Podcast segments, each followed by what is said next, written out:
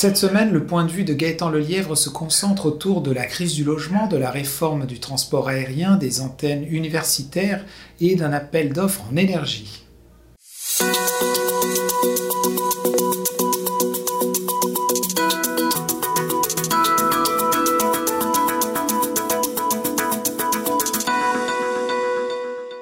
Alors bonjour Gaëtan, comment vas-tu? Ben, Bonjour euh, Marc, ça va très bien, merci toi-même. Bien, bien, merci. En tout cas, merci de nous attraper au vol euh, lors d'un de, tes déplacements.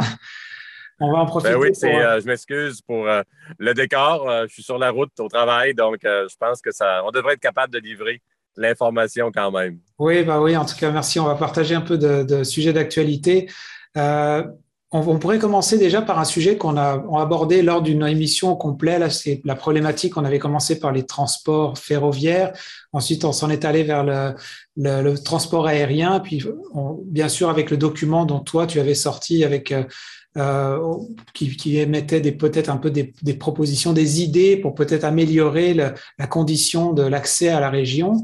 Puis là, il, il en ressort une réforme. Est-ce que tu peux nous parler un peu plus en détail de ce qu'il en est? Ben oui, la semaine dernière, le ministre des Transports, euh, M. Bonardel, a déposé un plan, un plan d'action, si on veut, euh, des mesures, euh, des mesures concrètes, mais malheureusement qui sont, sont pas accueillies de façon très optimiste parce qu'on attendait une réforme du transport aérien en région et on n'a pas eu droit à une réforme. On a eu droit à la limite à des, des mesures, des mesures, bon, intéressantes, oui, mais nettement insatisfaisantes. Puis, dans le fond, si on résume ces mesures-là, il y avait déjà en place au gouvernement du Québec un programme pour les résidents des régions comme la Gaspésie, où on pouvait bénéficier d'un rabais de 30% sur nos billets d'avion, euh, et ce, avec un plafond annuel de 500 dollars. Donc, euh, un exemple concret, on paye un billet d'avion 1000 dollars, on a droit à 30% de rabais du gouvernement, donc on a un 300 dollars de rabais. Le billet nous revient à 700 dollars. Et la prochaine fois, il nous reste un résiduel de 200 dollars à appliquer parce qu'il y avait un plafond de 500 Le gouvernement a enlevé le plafond.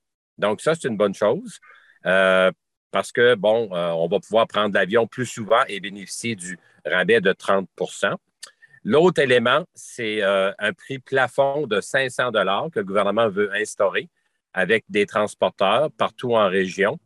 Là, à première vue, ça a été perçu comme une très bonne nouvelle, sauf que les modalités n'étaient pas encore connues.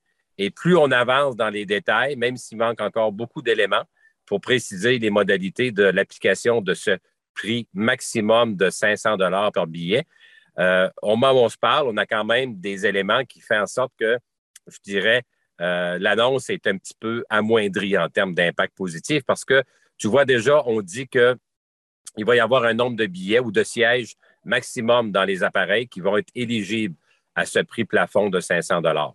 Donc, s'il y a 17 places ou 20 places dans un avion, est-ce que ça va être 30, 40, 50% des sièges qui vont avoir droit à ça? On attend la réponse, mais déjà, quelqu'un au plan gouvernemental a répondu que ce, ne serait pas tous les sièges. Donc, il va y avoir un pourcentage de billets réduits à un prix maximum de 500 L'autre élément, c'est que les entreprises n'y ont pas droit, les municipalités n'y ont pas droit. Dans le fond, c'est le particulier et aussi les touristes parce qu'on veut favoriser l'avenue de touristes en région avec cette mesure-là. Mais là où il y a des, des, zones grises, c'est que les informations connues à date nous disent ben le tourisme international y aurait droit, les citoyens des régions du Québec y ont droit, mais les tourismes ou les personnes de d'autres provinces canadiennes, autres que le Québec, n'y auraient pas droit. Donc là, il y a toute une polémique qui s'installe autour de ça. Et il y a aussi hier dans la presse, on, apprenait que les communautés euh, euh, nordiques, euh, notamment des communautés autochtones, ne seraient pas desservis par ces nouveaux, ce nouveau service-là. Donc, eux semblaient déplorer qu'ils n'avaient pas droit là, à, ce nouveau programme-là. Donc, ça, c'est, c'est un programme, c'est des mesures qui existaient pour la plupart qui ont été bonifiées. Sinon, le fait du plafonnement de 500 dollars par, par billet, mais encore là, on doit, on doit attendre savoir les modalités. Combien va-t-il y avoir de places? à 500 dollars? Il semble que ce serait une partie seulement des sièges. Mais tu sais, au-delà de ça, on peut se poser la question, est-ce que c'est vraiment la solution? Parce que, rappelle-toi, quand on a parlé de mon rapport du mois de janvier dernier au niveau de l'aérien, on constatait que, par exemple, en Gaspésie, à Gaspé et à Bonaventure au cours de l'hiver 2022, on avait relevé qu'à Gaspé, dans 40% des cas, il n'y avait pas de siège de disponible pour un aller-retour Gaspé-Montréal au cours de la même semaine. À Bonaventure, c'était pire, c'était 60% du temps. Il n'y avait pas de billet disponible pour un aller-retour Bonaventure-Montréal. Donc, on a beau à baisser le prix des billets. Si les avions ne sont pas, je dirais, upgradés, si les avions ne sont pas euh, changés, remplacés par des appareils avec plus de capacité, plus de sièges, on va juste générer de la frustration parce que déjà, aujourd'hui, avec des prix de billets extrêmement élevés, on parle de 800, 1000, 1200, 1300 dollars. Avec ces chiffres-là, ces coûts très élevés, il y a quand même une clientèle, les fonctionnaires essentiellement, et les mieux nantis prennent l'avion. Mais comme les appareils sont beaucoup plus petits depuis quelques années, euh, il y a moins de places de disponibles. Donc, même si on augmente, même si on diminue le prix, si on n'augmente pas la capacité des appareils, ben, les gens vont avoir en théorie droit à un billet à 500 mais quand on va réserver, possiblement qu'il n'y aura plus de place dans l'avion parce que déjà, ça ne fournit pas et le prix est prohibitif. Donc, si on amène un prix populaire, par exemple moins de 500 pièces, ben, il y a des bonnes chances qu'avec les appareils en place, ça ne fournira pas.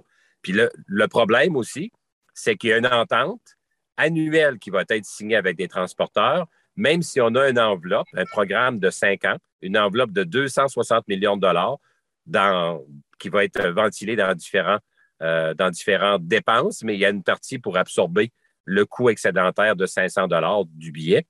Ben, c'est que si on ne permet pas de prévisibilité aux transporteurs, si on leur laisse des ententes annuelles seulement, ben, les transporteurs ne pourront pas euh, emprunter, aller voir leur banquier, leur, euh, leur institution bancaire et dire, nous, on voudrait grossir nos appareils, on aurait besoin de X millions, puis voici, on a un contrat d'une durée de X. Euh, là, présentement, on parle d'entente annuelle. Fait que ce qu'on entend du côté des transporteurs, c'est qu'ils n'ont pas la capacité d'investir dans leur flotte d'avions avec des contrats qui seront juste d'une durée d'un an. Et ce, malgré le fait qu'il y a un programme sur cinq ans. Fait que là, il y, a, plusieurs lacunes. Ça a été annoncé très rapidement. Euh, j'ai l'impression que le gouvernement devait annoncer quelque chose. Ça a été précipité parce que, tu sais, ça fait 18 mois qu'on attendait. Au départ, rappelons-nous, le ministre Bonnardel, après le départ d'Air Canada en 2020, s'est engagé à déposer un plan de relance au niveau de l'aérien pour décembre 2020. Donc, quatre mois plus tard, finalement, ça a pris 18 mois. On s'attendait à une réforme. On a à la limite des programmes, des mesures, oui, qui, à première vue, paraissent intéressantes, mais comme je viens de le mentionner, le diable se cache dans les détails. Puis, euh, malheureusement, ça semble être euh, très incomplet. Ce n'est pas une réforme. À la limite, on peut dire que c'est une nouvelle mesure gouvernementale en aérien, mais ce n'est pas ça qui va faire en sorte que on va rendre accessible le service aérien dans les régions, c'est clair. Puis, peut-être pour terminer, on ne peut pas faire autrement qu'adresser la question suivante. Pourquoi est-ce que le projet de TREC, la coopérative aérienne TREC, n'a pas été davantage mis en évidence dans cette annonce-là? Parce que tu sais, le gouvernement, sa grosse nouvelle, c'est des billets à moins de 500 dollars pour voyager dans les régions. Mais TREC, si on va sur le site Internet de TREC aujourd'hui, de la coopérative, il n'y a pas une destination au Québec qui dépasse 500 dollars. La plus chère est dans le 400 dollars. Donc, on a déjà une compagnie qui a un plan d'affaires, qui présente un produit depuis des années, qui a été refusé par le gouvernement du Québec et il était déjà en bas du minimum, du maximum, c'est-à-dire que le gouvernement va exiger des autres transporteurs. Puis tu sais, si on paye 500 dollars sur certains billets, bien, le, le, prix réel du billet qui va être 800, 900, 1000, 1200 dollars, c'est le gouvernement du Québec qui va payer la différence. Donc là, on budgète une enveloppe de 260 millions pour cinq ans pour, pour qu'une partie de ce 260 millions-là soit versée aux transporteurs pour assumer le coût qui excède le 500 alors qu'on a une entreprise qui, elle, déjà, est en bas de 500 et demandait seulement un prêt de 4 millions au gouvernement du Québec. Un prêt de 4 millions. Puis là, on a un programme, une mesure de 260 millions. Donc, euh, ça ne peut pas faire autrement que nous interpeller en termes de questions.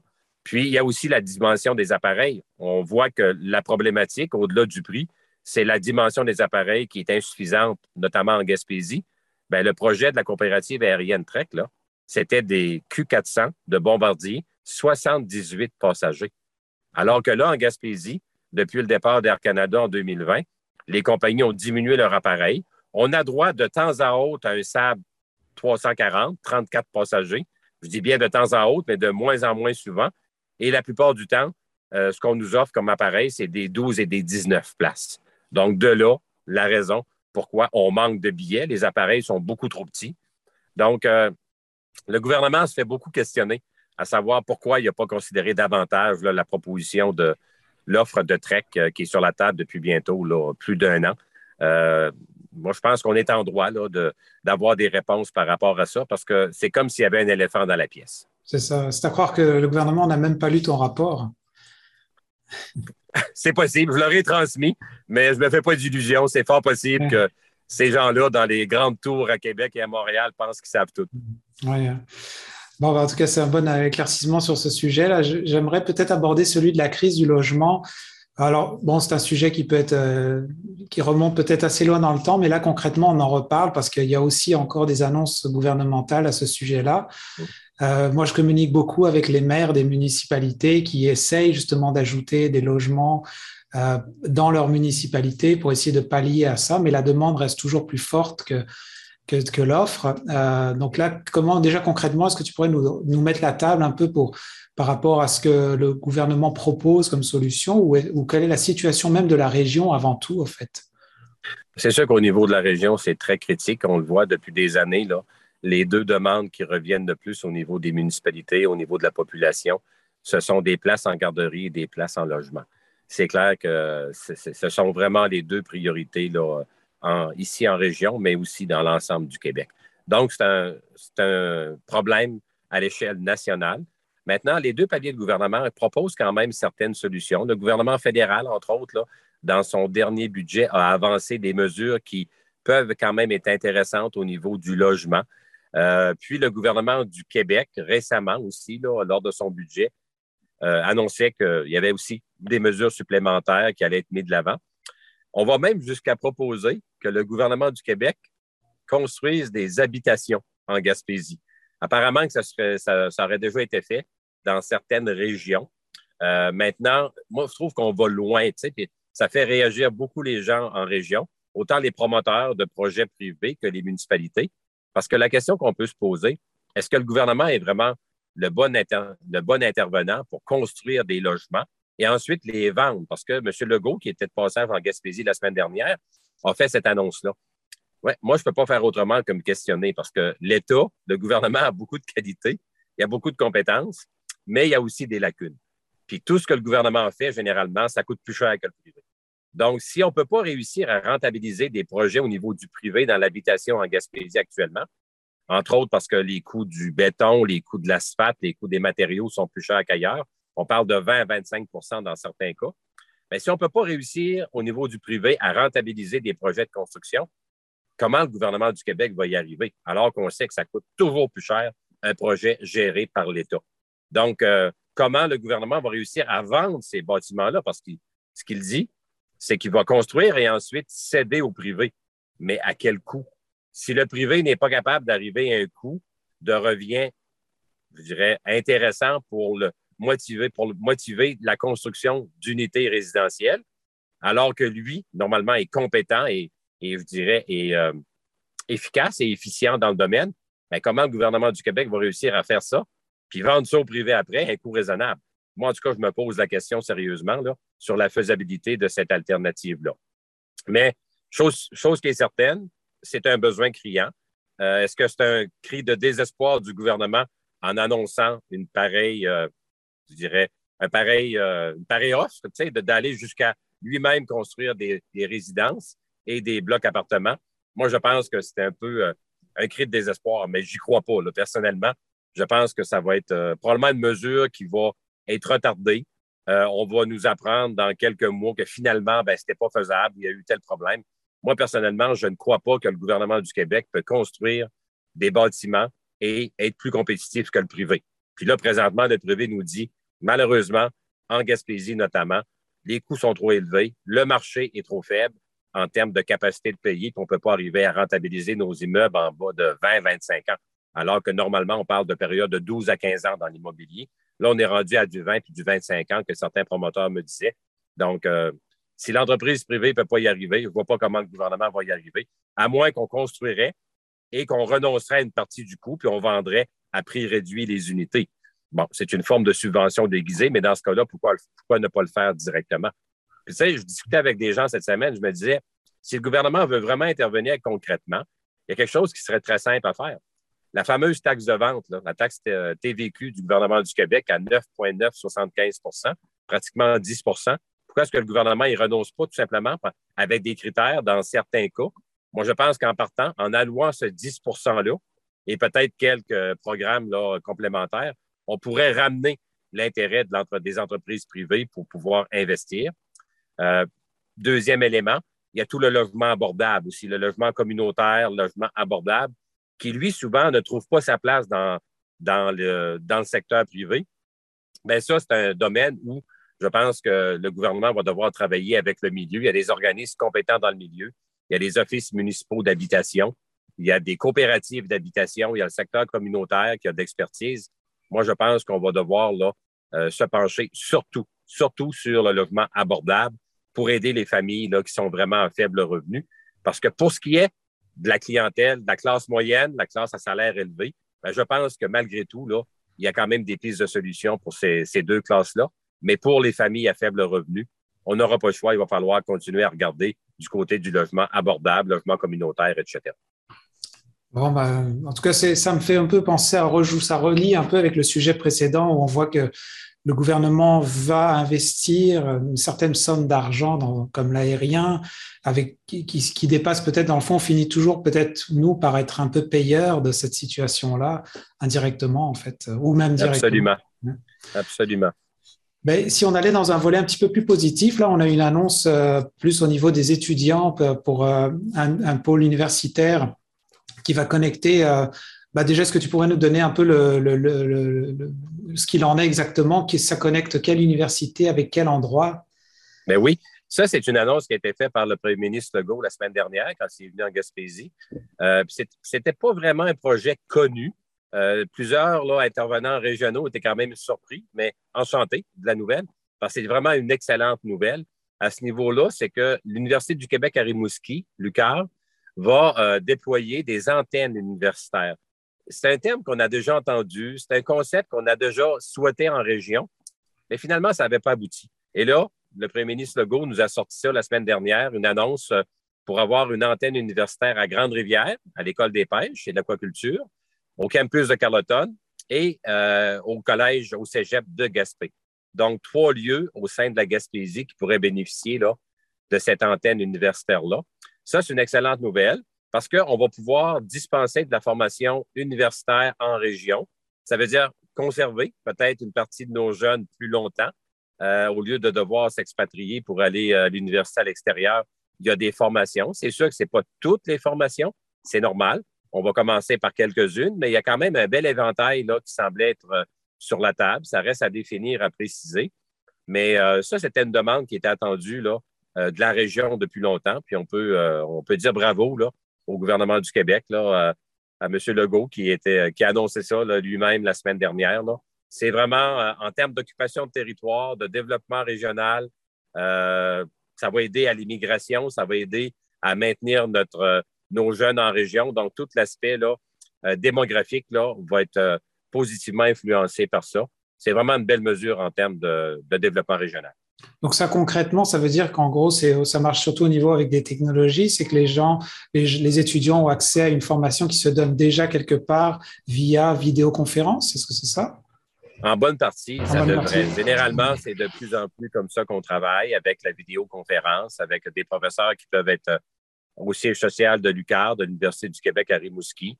Et oui, il pourrait y avoir, par exemple, euh, des étudiants qui seraient dans une classe physiquement à Gaspé, à Carleton ou à Grande-Rivière ou même, pourquoi pas, en virtuel complètement. toutes les, possibilités sont là. Ça, c'est un des bons avantages hein, du développement de toutes les technologies de l'information. Il n'y a pas de raison aujourd'hui, Marc, qu'on n'ait pas accès à de la formation euh, universitaire dans toutes les régions du Québec avec le développement des technologies de l'information. Euh, c'était c'était une annonce qui était attendue depuis longtemps. Bon, ça a pris du temps, mais puis il y a plusieurs gouvernements qui s'étaient engagés là-dessus, mais le gouvernement euh, actuel, le gouvernement Legault, est quand même le premier là, à concrètement nous faire une annonce à cet effet-là. c'était attendu, comme je le disais, mais bon, mieux vaut tard que jamais. c'est quand, même, quand même un gros plus là, pour la région. Bien, pour terminer un peu le, survol des, quelques points importants de l'actualité, on a eu une annonce là de 2500 mégawatts en énergie euh, ça, ça concernait quel, quel, secteur et puis de quelle façon ça peut être livré? Bien, ça, c'est une très bonne nouvelle aussi. En tout cas, il faudrait que le premier ministre Legault vienne plus souvent en Gaspésie parce que sa tournée a été euh, extrêmement intéressante. Euh, malgré, on peut dire, la ratée au niveau du dossier aérien qui le hante encore, il y a eu quand même beaucoup, hein, plusieurs et je dirais même beaucoup de bonnes nouvelles. Puis ça, ça en est une extrêmement importante. On parle de 2500 mégawatts, 2000 ou 2005, là, je n'ai pas la donnée par cœur, je m'excuse, mais c'est quand même euh, une grosse annonce parce que dans ce 2500 mégawatts-là, il y aurait un 1000 mégawatts de réservé pour l'énergie éolienne. Donc, on, retournerait en appel d'offres pour construire des nouveaux parcs éoliens au Québec. Et ça, ça faisait un bout que c'était en attente aussi, parce que les derniers appels d'offres du gouvernement du Québec, écoute, remontent à 2014 sur le gouvernement de Mme Marois, dans lequel j'étais présent. Martine Ouellette ministre des Ressources naturelles. Fait que tu as rendu compte, là, ça remonte à 2014, les derniers appels d'offres. C'est sûr, quand on lance un appel d'offres, ça prend des années avant que les, les parcs soient complétés.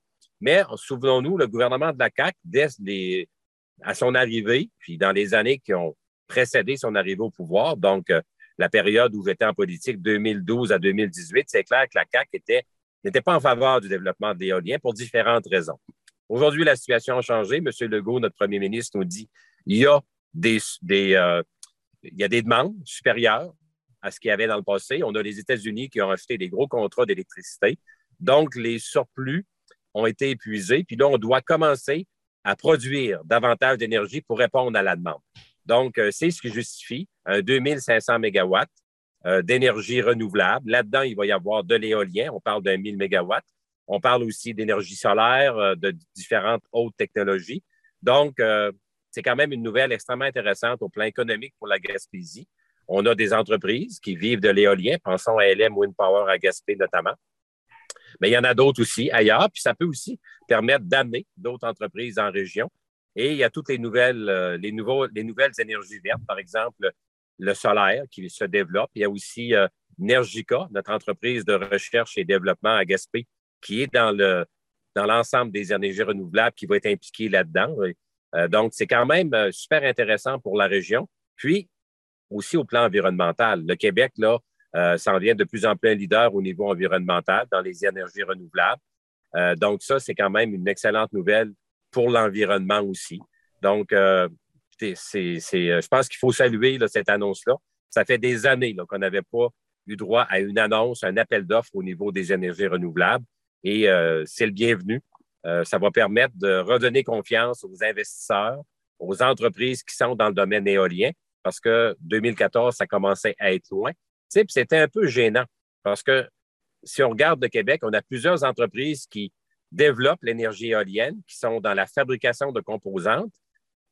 ces, entreprises-là, notamment LM à Gaspé, devaient se concentrer sur la vente de ces composantes euh, à l'extérieur du Québec et souvent à l'extérieur du Canada, parce que le Québec avait mis un moratoire sur les appels d'offres en éolien. Donc, euh, on construit des composantes en éolien, mais l'État québécois, depuis 2014, là, n'en utilisait pas, n'avait pas été en appel d'offres. Donc là, on vient, je pense, de rétablir aussi une situation qui était un petit peu gênante au niveau du Québec. Donc là, on va prêcher par l'exemple. Oui, on va construire euh, des composantes, on va fabriquer des composantes éoliennes, mais aussi on va recommencer à construire des parcs. Et euh, je pense que ça va être bon pour euh, l'industrie éolienne au Québec, puis pour l'image du Québec également. Oui, donc on a quand même un portrait où on voit que le gouvernement est en train de, de, faire des annonces pour justement essayer de bonifier les services, même si peut-être parfois ça peut paraître un peu maladroit ou pas forcément idéal dans la situation comme l'aérien, par exemple mais d'autres plus positifs aussi. Mais euh, en tant que citoyen ou payeur de taxes, moi, je me questionne sur euh, bientôt, il y a les élections qui s'en viennent et, est-ce que ces choses-là euh, est-ce qu'il peut y avoir une, possibilité que ça n'aboutisse pas si jamais le gouvernement n'est pas réélu? Ben écoute, en politique, tout est possible. Hein. moi, j'ai déjà vu des contrats signés entre un palier de gouvernement et des entreprises Et suite à une élection, ben, le contrat était carrément mis à poubelle, même s'il avait été signé.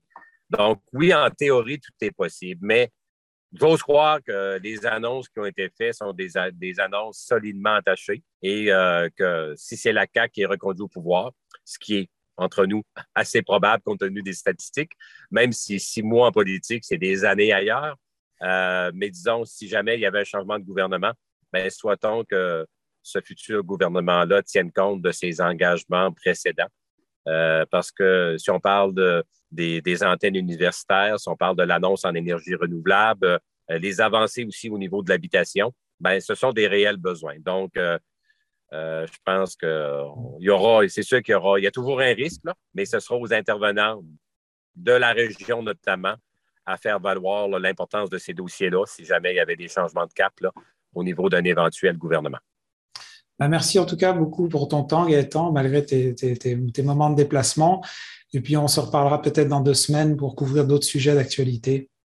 Ça m'a fait plaisir. Bonne journée à tout le monde.